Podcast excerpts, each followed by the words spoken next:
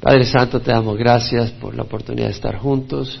Te rogamos por el estudio de tu palabra, que nos hables, nos ministres a nuestro corazón y seas glorificado por la atención que ponemos, Señor, y que tu Espíritu dé el fruto, Señor, que busca tu palabra dar.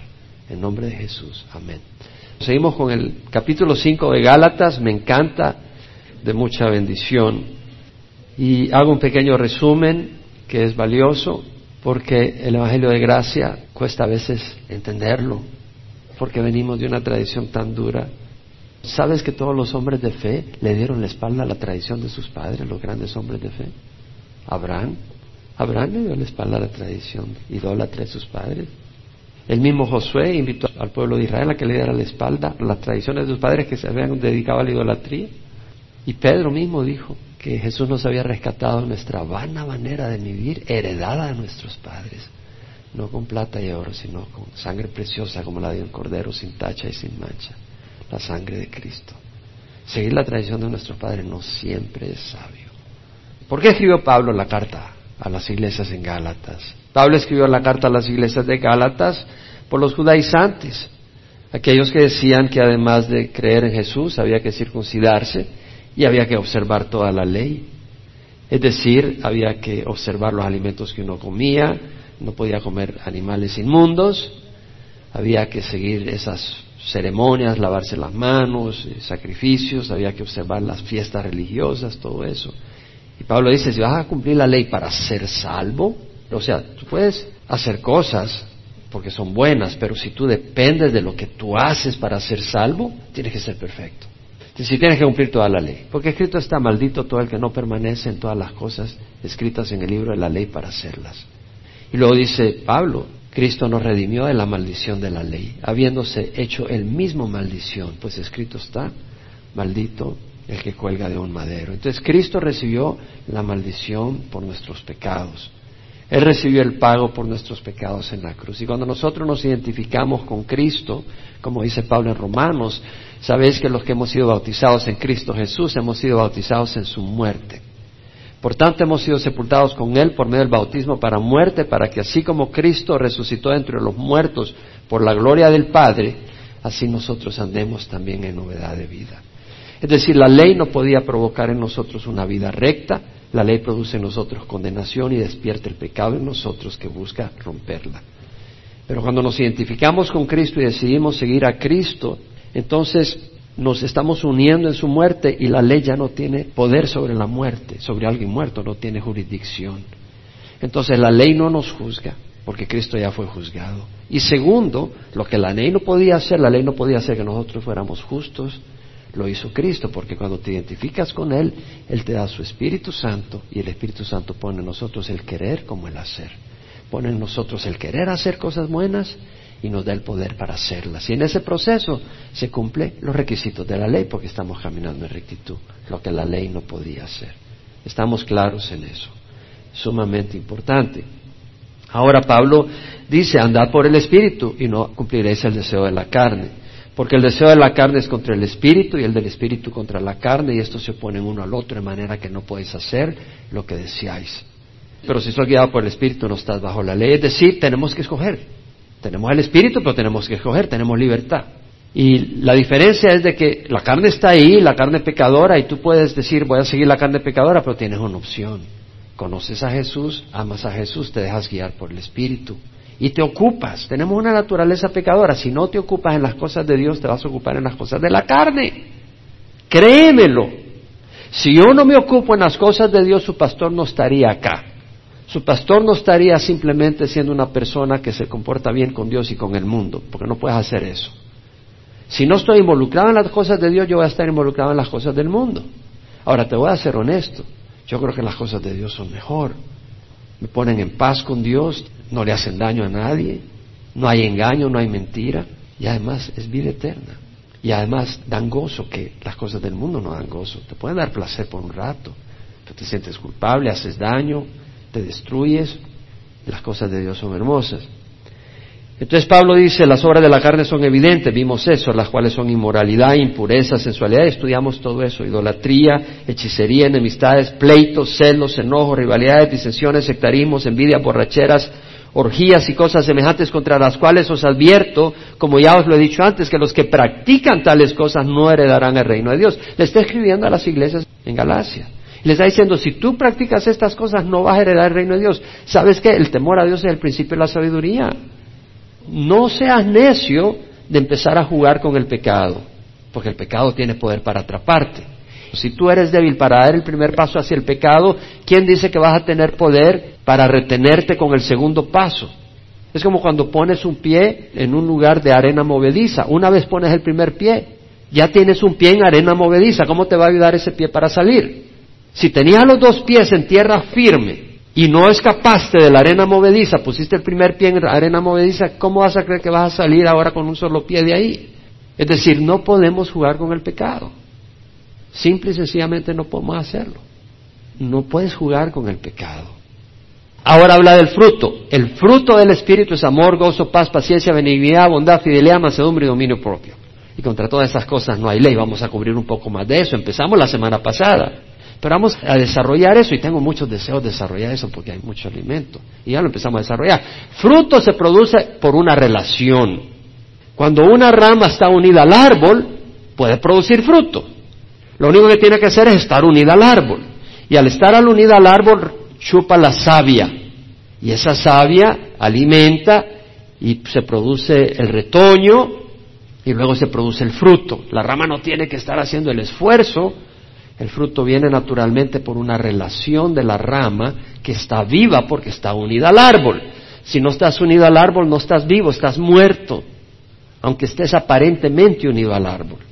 Aunque estés en la iglesia, si tú no estás unido a Cristo, estás muerto.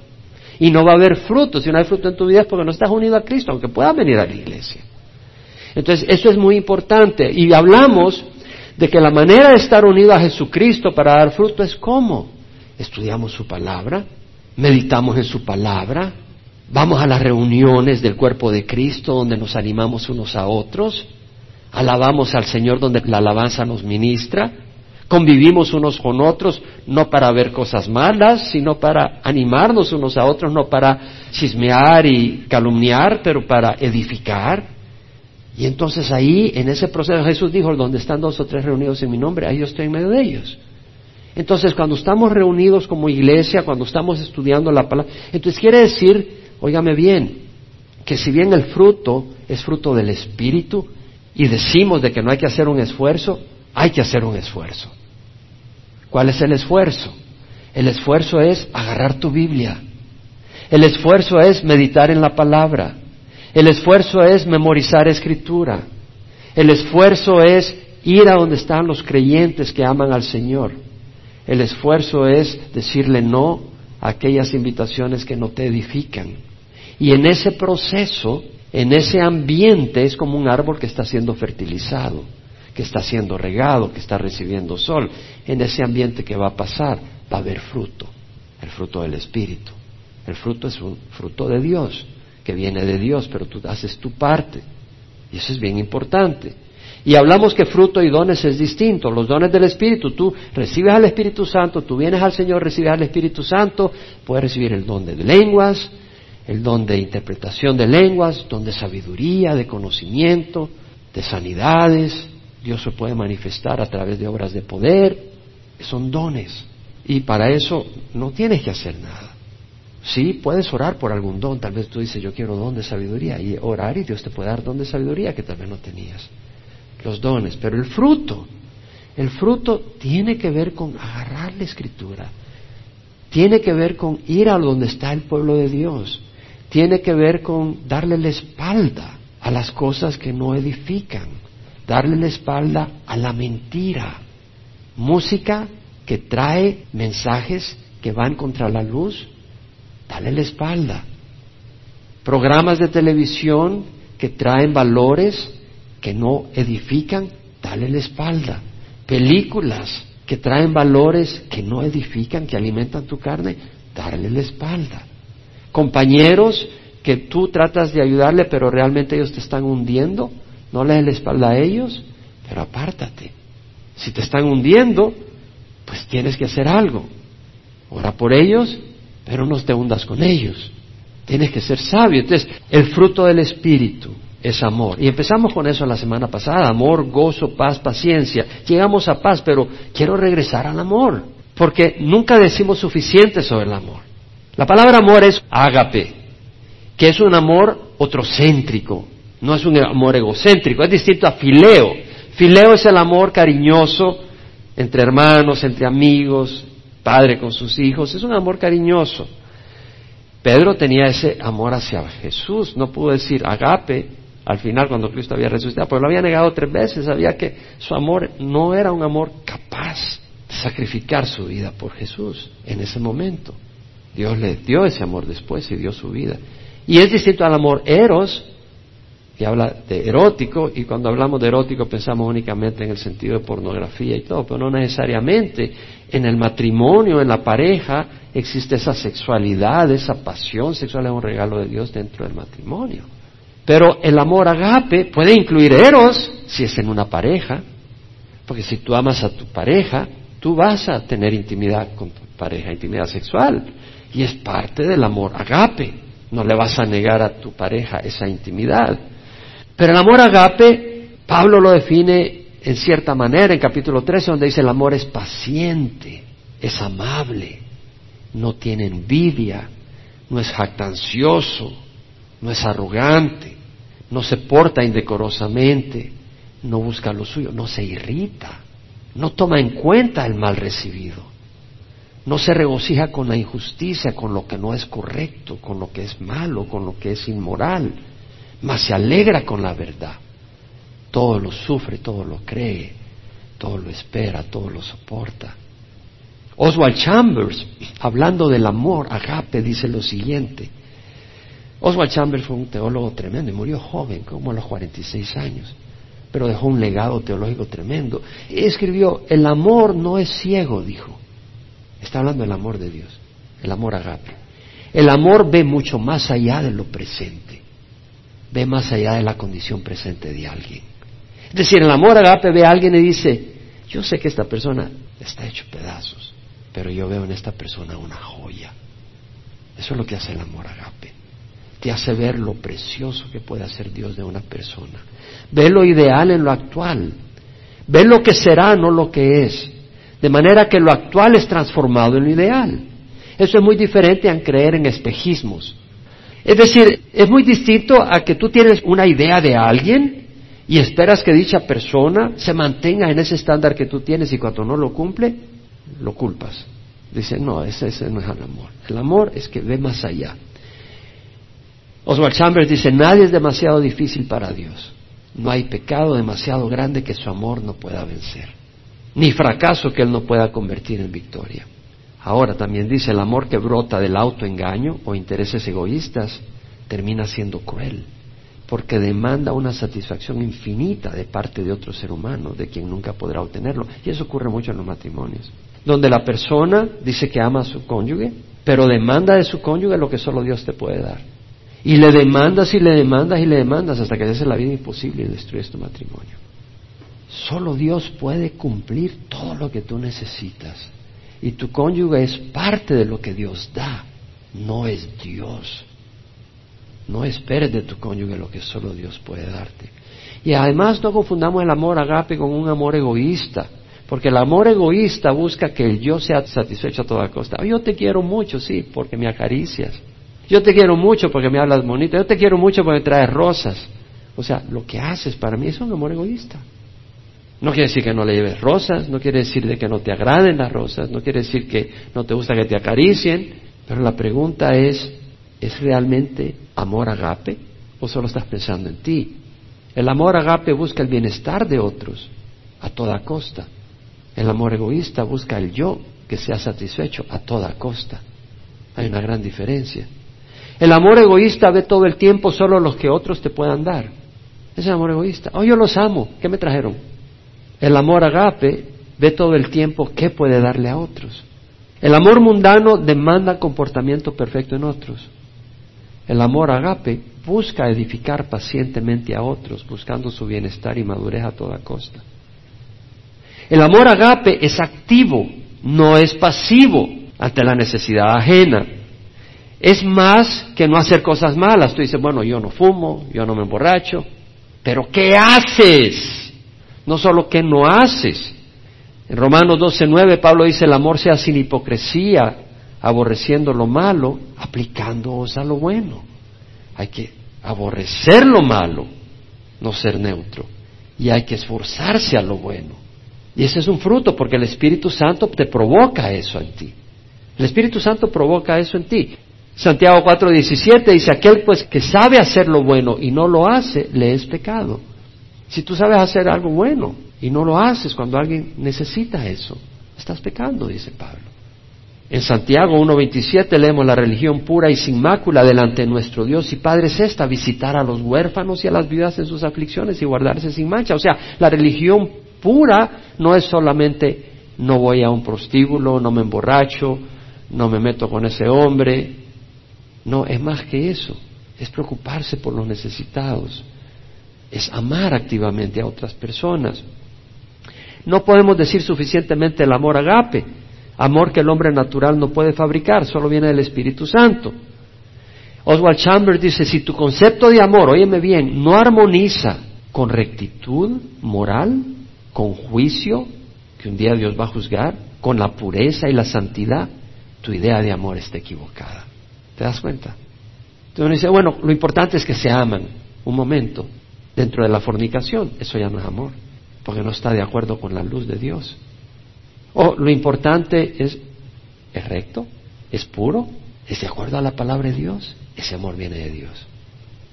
Nunca se me olvida cuando una hermanita muy querida un día me dice, hermano Jaime, tuve un sueño. ¿Cómo? Cuéntame. O sea, me quería decir que había tenido un sueño que era bíblico. Cuéntame qué soñaste. Soñé un río y que Dios me decía Filipenses 1.9. Y me fui a Filipenses 1.9. Y me encantó. Porque dice, y esto pido en oración, que vuestro amor abunde más y más en conocimiento verdadero y en todo discernimiento. A fin de que escojáis lo mejor para que seáis puros e irreprensibles para el día de Cristo, llenos de fruto de justicia, que es por medio de Jesucristo para la gloria y el avance de Dios. Hay personas que dicen, mira, yo no necesito ser evangélico ni nada de eso, yo tengo amor y eso es lo que importa. Le digo, bueno, pero es tu amor abundante en conocimiento bíblico y verdadero, porque ese es un amor a santos, es un amor a ídolos, es ese amor de Dios. Que vuestro amor, Pablo dice, abunde, es decir, ese amor que esté lleno de conocimiento verdadero, ese amor tiene que estar atado, tiene que estar ligado, asociado con un conocimiento bíblico, si es un amor de Dios. Por eso al leer la Biblia, el Espíritu produce un amor bíblico, que es con conocimiento y con discernimiento. Y dice, a fin de que escojáis lo mejor. Qué interesante. Cuando tú estás lleno del amor que viene de Dios, vas a hacer buenas elecciones. Cuando tienes el amor de Dios, vas a hacer las mejores elecciones. Para que seáis puros. El ser puro no es algo reprensible. El ser puro no quiere decir aburrido. Cuando tú pides un vaso de leche pura, más vale que sea pura, que no sea contaminada. Llenos de fruto de justicia. O sea, el amor de Dios es recto, hay rectitud. Por medio de Jesucristo, Él es la clave que termina en gloria y alabanza de Dios. No hemos de confundir el amor con la lujuria.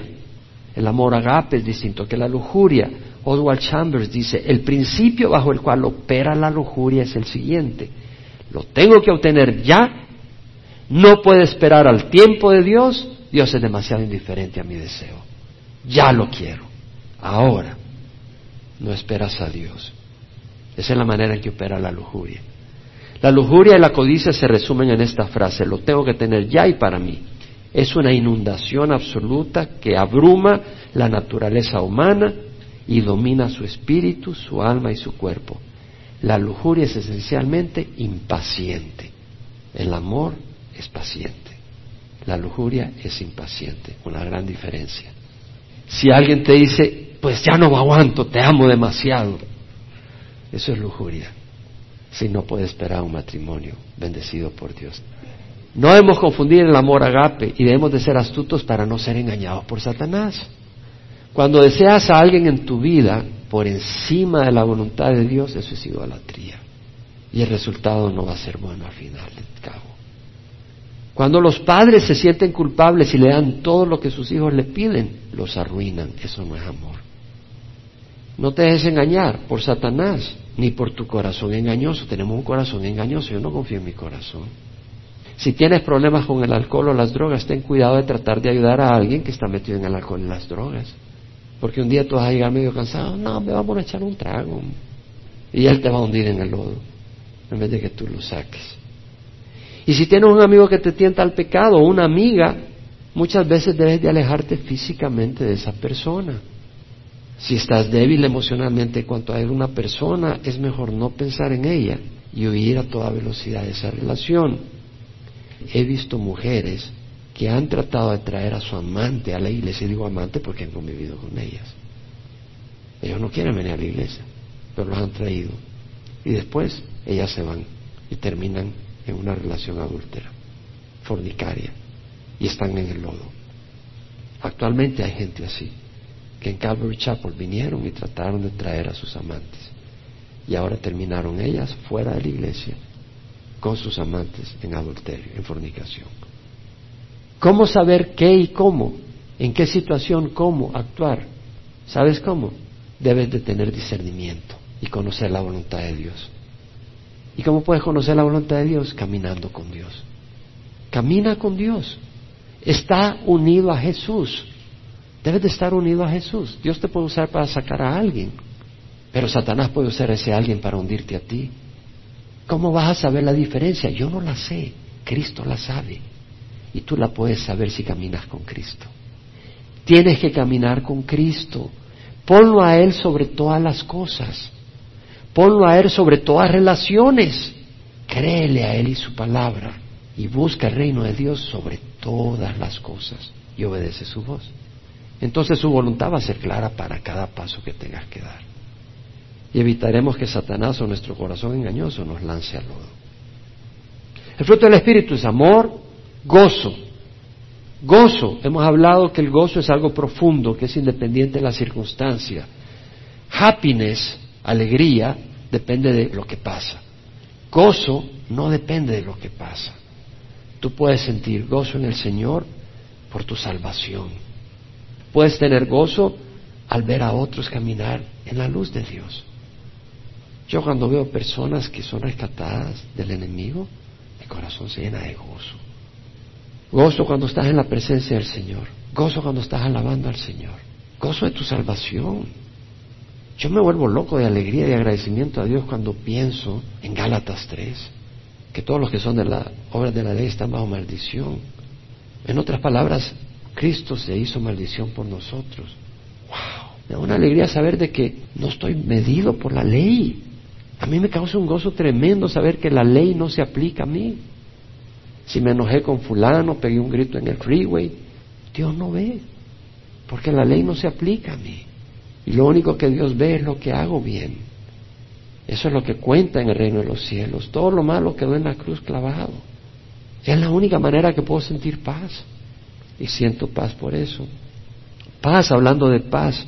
Paz con Dios y la paz de Dios. No puedes tener paz con Dios si no rindes tu corazón a Dios. Y recibes al príncipe de paz. Y puedes tener la paz de Dios. Medita en la palabra. Lee sus promesas es un fruto del Espíritu. Las palabras que yo he hablado son espíritu y son vida, dijo Jesús. Lee la Biblia. La Biblia te da paz. Ora. Señor te da paz.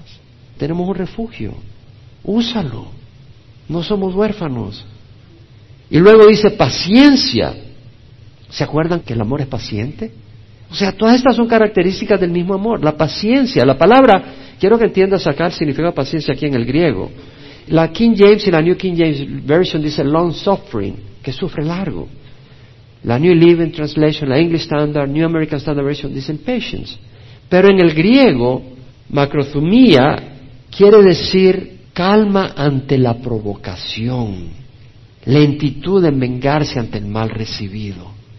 ¿Se acuerda que el amor no toma en cuenta el mal recibido? Es una característica del amor agape. El amor egoísta no. Es decir, La paciencia es una característica del amor. No te vengas. Eso no es natural. A mí me la hacen y yo quiero hacerla dos veces.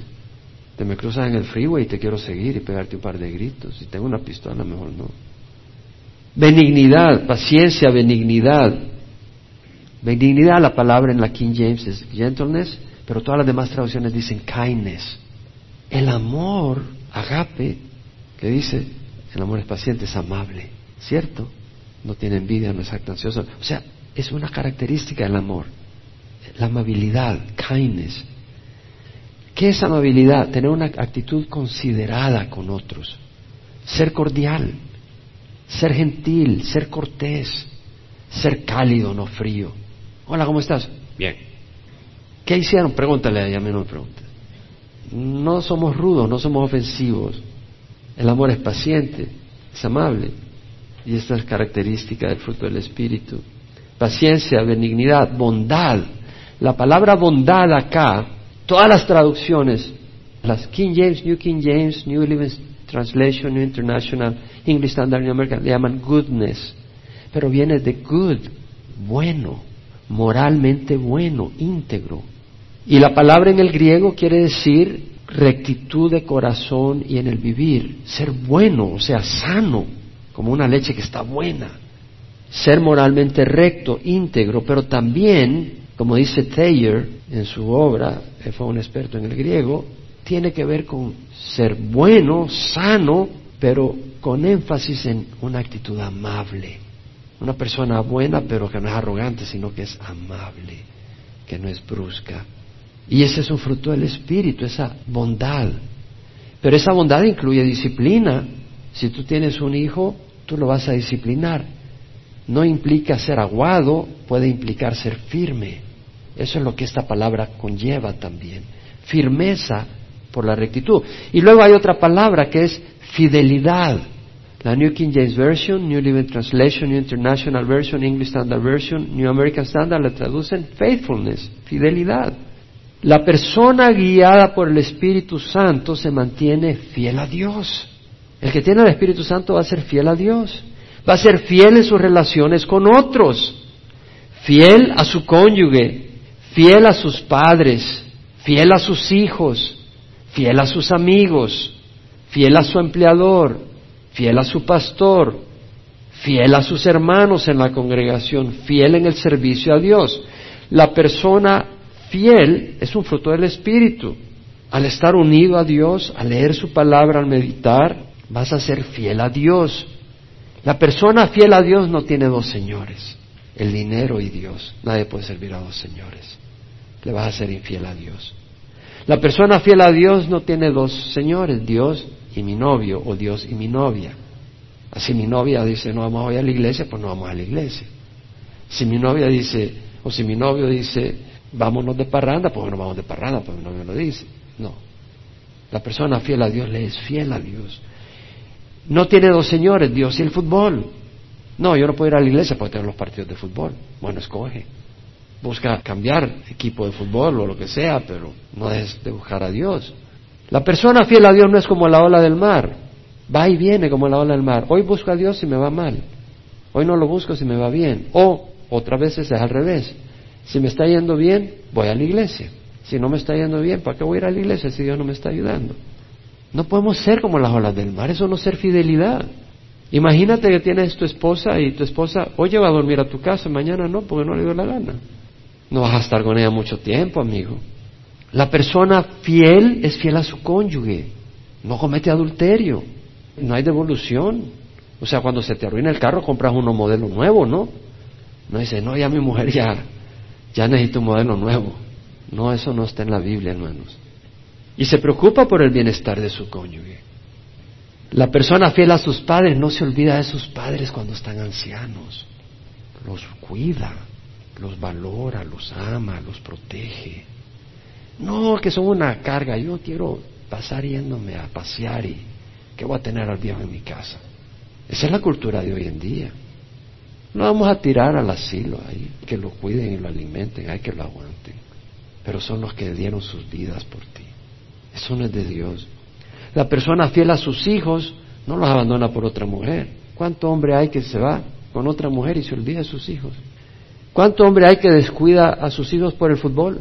O por gastarse el dinero en irse a Las Vegas o el vicio. La persona fiel a sus hijos los disciplina y se esfuerza por educarlos.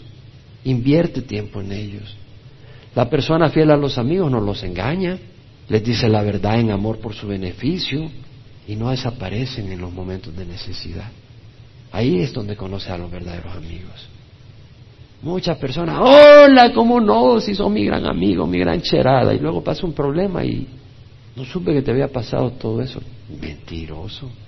Te escondiste a la hora de la necesidad.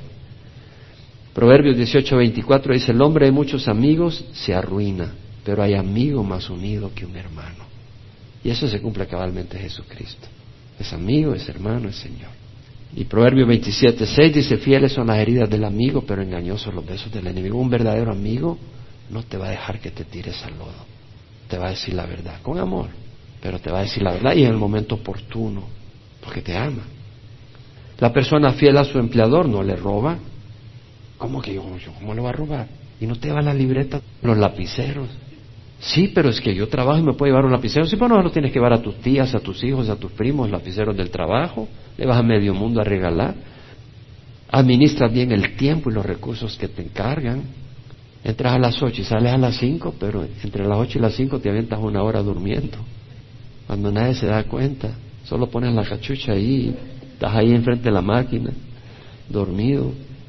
Haces lo que te dicen que hagas, cumples tu responsabilidad, hay que ser fiel al empleador. La persona fiel a su pastor lo honra, se sujeta a él, ora por él y le muestra el respeto y el afecto apropiado.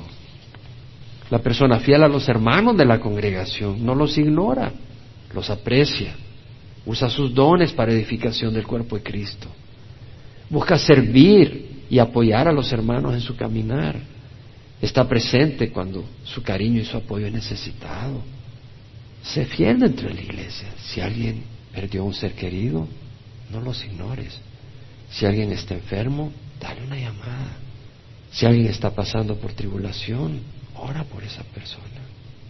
Alégrate con el que se alegra y comparte tristeza con el que está triste. La persona fiel en el servicio de Dios es responsable en su ministerio.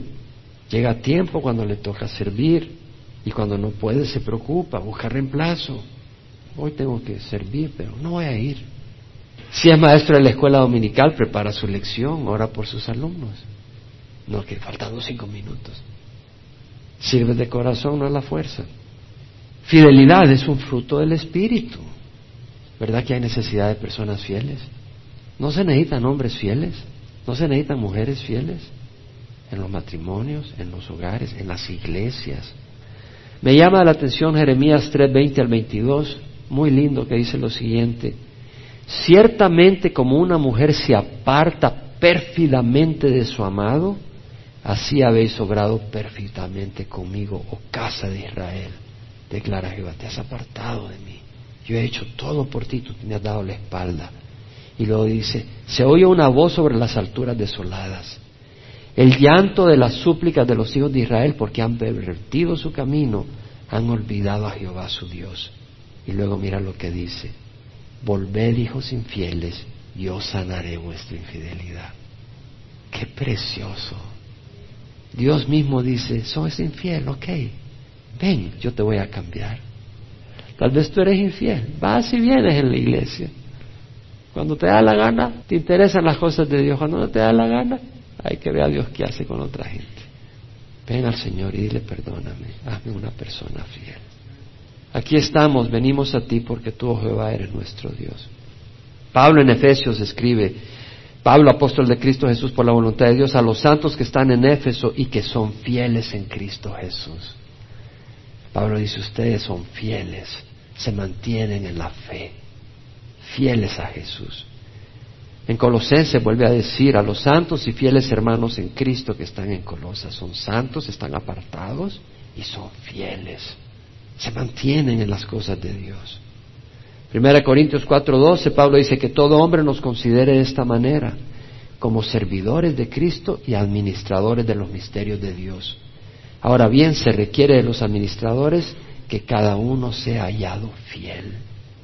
El Señor habla, tú tienes dones, recursos económicos, algo, tienes algo de tiempo, tienes dones que Dios te ha dado, ¿cómo los administramos?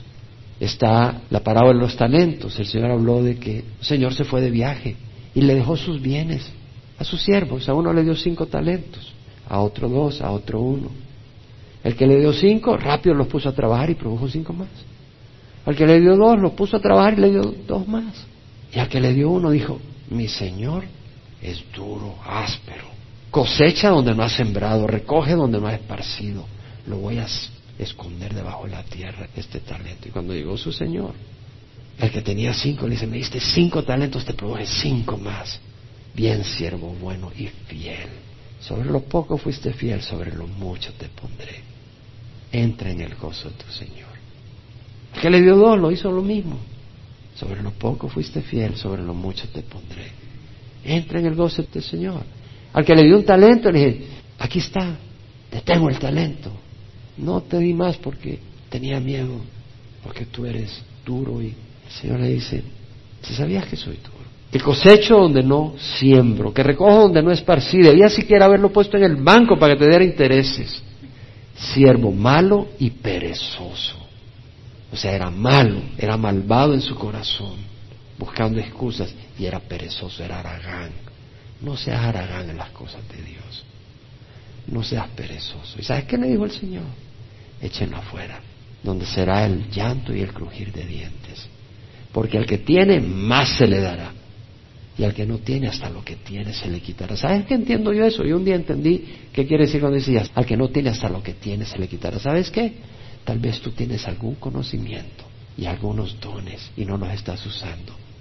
Y el Señor puede venir y quitarte ese conocimiento y quitarte esos dones. Y te va a ir vacío. Fidelidad quiere decir ser cumplido en el desarrollo de tus labores. Ser verdadero, cumplido en lo que prometes. El fruto del Espíritu es amor, gozo, paz, paciencia, benignidad, bondad, fidelidad, mansedumbre, dominio propio. Contra todas esas cosas no hay ley. Te damos gracias, Señor, por el estudio de tu palabra. Te rogamos, Señor, que lo que hemos estudiado hoy realmente se quede en nuestro corazón, Señor. Y, Señor, que podamos hacer nuestra parte para disfrutar una vida abundante que muestre esos frutos que traen bendición a otros. Señor, cuando tenemos el Espíritu Santo somos instrumentos de paz, no de conflicto.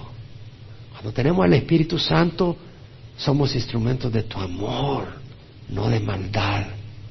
Cuando tenemos el Espíritu Santo somos pacientes con otros, no nos tiramos encima. Cuando tenemos el Espíritu Santo y estamos pegados a ti y buscando tu palabra y meditando en tu palabra, somos benevolentes, somos amables y somos fieles, fieles a ti. Al estudiar tu palabra entendemos que tú mereces nuestra fidelidad. Al estudiar tu palabra entendemos que hemos de ser fieles a nuestros hijos, a nuestros padres, a nuestros cónyuges, a nuestros amigos, empleadores. Cuando te conocemos, Señor, somos mansos y realmente no mensos, pero mansos. Parece una broma, pero es cierto. ¿Cuántos somos mensos, Señor, por no estar unidos a ti? Somos mensos y no mansos. El reino de los cielos no es para los mensos, es para los mansos. Para los que tenemos un temor santo de Dios, porque el temor a Jehová es el principio de la sabiduría. Vamos a ser sabios y tendremos dominio propio. Te damos gracias, Señor, porque tú has venido a cambiarnos a transformarnos, a bendecirnos, a darnos una vida llena de propósito. Y solo tú puedes hacer eso, Señor. Y todo lo único que tenemos que hacer es venir a ti. Hablando de venir al Señor, si no has conocido a Cristo, si no lo has recibido, recíbelo ahora. Ya sea que nos veas por internet, que estás atrás en el salón familiar o estás acá y no has recibido al Señor, recibe a Cristo. Ora conmigo. Ríndele tu corazón. Padre, perdona mis pecados. Hoy recibo a Jesús como Señor y Salvador de mi vida. Entra, Señor. Dame tu Espíritu Santo para entender tu palabra saborear lo bueno y rechazar lo malo y caminar en la vida abundante que tú ofreces. Es una vida de rectitud, es una vida de sacrificio, es una vida de gozo y es una vida con fruto eterno. En nombre de Jesús. Amén.